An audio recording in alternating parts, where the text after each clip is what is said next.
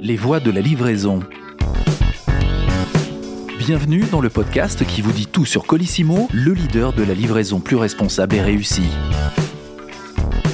Aujourd'hui, je reçois Thibault Lamaury, directeur de l'innovation et des partenariats chez Colissimo. Thibault qui va nous expliquer comment Colissimo imagine et construit ses solutions de demain pour offrir des services toujours plus performants et responsables aux e-commerçants et aux e-acheteurs.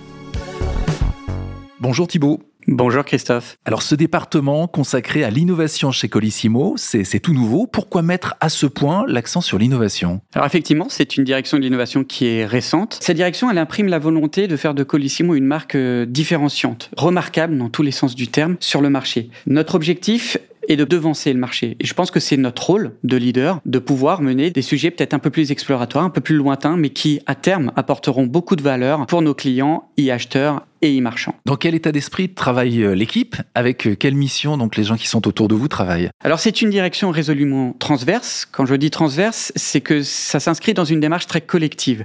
L'objectif, c'est de ne pas réserver l'innovation à quelques personnes. C'est vraiment de pouvoir la diffuser dans l'ensemble de l'organisation. Il faut que ça infuse. Il faut que ça infuse. Et chaque membre, chaque expert est acteur de l'innovation. Le département est consacré à l'innovation et au partenariat. De quel type de partenariat est-il question et pour quels enjeux? Alors on va avoir des partenaires assez variés. Les partenaires, en fait, ce sont des acteurs présents sur le marché du e-commerce qui nous apportent des solutions complémentaires à nos solutions de livraison pour ensemble construire des solutions innovantes. Ça nous permet de gagner en agilité, de travailler avec ces acteurs euh, de manière plus efficace, plus efficiente et surtout ensemble pouvoir avoir plus d'impact que si on travaillait séparément. Vous collectez les idées, vous testez, vous facilitez la mise en place des, des nouveautés Colissimo.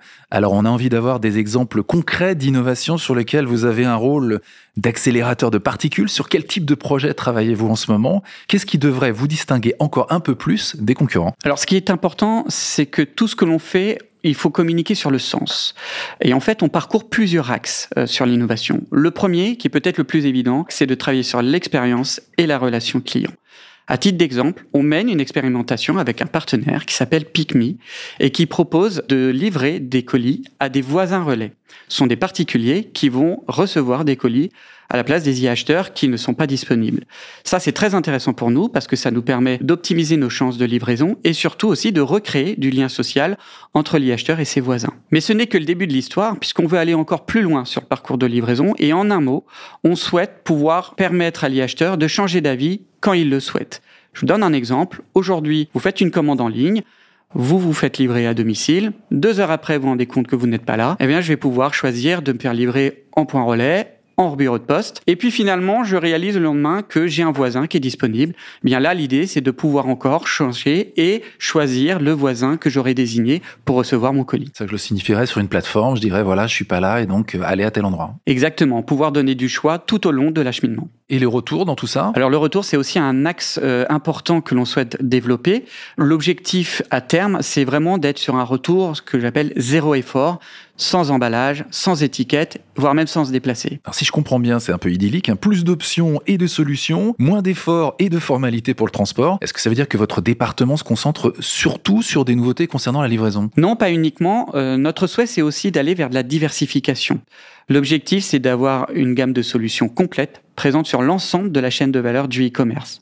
Pour donner un exemple, on travaille actuellement avec notre partenaire qui s'appelle Django, qui est une filiale de la Banque Postale, pour proposer à l'e-acheteur de pouvoir être prélevé de sa commande uniquement lorsqu'il aura reçu son colis, et en plus lui permettre d'échelonner son paiement sur plusieurs mensualités. Parlons maintenant de la RSE, la responsabilité euh, sociale des entreprises, les enjeux éthiques, environnementaux et de vie au travail. C'est un petit peu le, point fort, l'image de marque de Colissimo par rapport aux concurrents. En quoi Colissimo peut encore s'améliorer? Alors effectivement, euh, la RSE est un engagement fort hein, pour Colissimo, mais surtout pour le groupe. Je rappelle qu'on est neutre en carbone depuis maintenant plus de 10 ans. Euh, alors maintenant, justement, c'est quoi l'enjeu? Comment aller plus loin alors? L'enjeu maintenant, ce n'est plus d'être neutre en carbone, c'est de réduire nos émissions de carbone.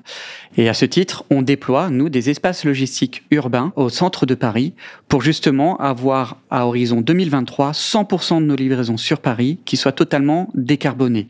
Et pour cela, on va utiliser d'autres moyens de locomotion, des véhicules électriques bien sûr, mais aussi des vélos cargo. À la force du mollet. Autre axe important pour une meilleure empreinte carbone, l'emballage. Oui, l'emballage c'est aussi un levier pour réduire euh, notre empreinte carbone. Et à ce titre, on réfléchit actuellement à voir comment on peut réemployer les cartons issus du e-commerce, qui bien souvent sont en bon état et qui pourraient être réutilisés. Et demain, on pourrait imaginer accompagner nos e-commerçants pour éviter le suremballage et apposer une étiquette de transport directement sur le produit. On a envie de rêver un petit peu. Dernier axe d'innovation? Le dernier axe d'innovation, c'est la performance. Alors ça, on sait que l'innovation technologique est un vrai levier pour améliorer notre performance. Et par exemple, on est en train de tester sur la plateforme du TA euh, ce qu'on appelle des robots autonomes qui nous permettent d'automatiser le traitement de petits colis qui aujourd'hui sont des chantiers manuels, donc un peu fastidieux. Et là, forcément, ben, on va gagner à la fois en performance, mais aussi on va réduire la pénibilité de ce, de ce type de chantier. Alors Thibaut, ce côté nouveau monde, plus responsable, plus pratique, plus efficace doit faire rêver les e-commerçants qui nous écoutent. Comment vous assurez-vous que ces projets sont réalisables? On va s'en assurer par les expérimentations. L'idée, c'est de pouvoir les multiplier. On sait qu'on est sur des sujets variés. Sur l'ensemble, on aura sûrement des échecs. C'est pas grave, ça fait partie de la philosophie. Et puis, chaque expérimentation nous permettra de grandir. Et puis, on espère plein de beaux succès parce qu'on sait qu'on est un acteur majeur du e-commerce et c'est nous qui allons changer les usages du monde de demain. Si j'ai bien compris, c'est rêver tout en ayant les, pieds sur terre. Merci Thibault Lamory pour le partage. Eh bien, merci Christophe et j'espère que tout cela vous aura permis de découvrir ce que pourrait être la livraison de demain. Et on se retrouve bientôt pour un nouvel épisode des Voix de la livraison, le podcast qui laisse la parole aux experts de Colissimo.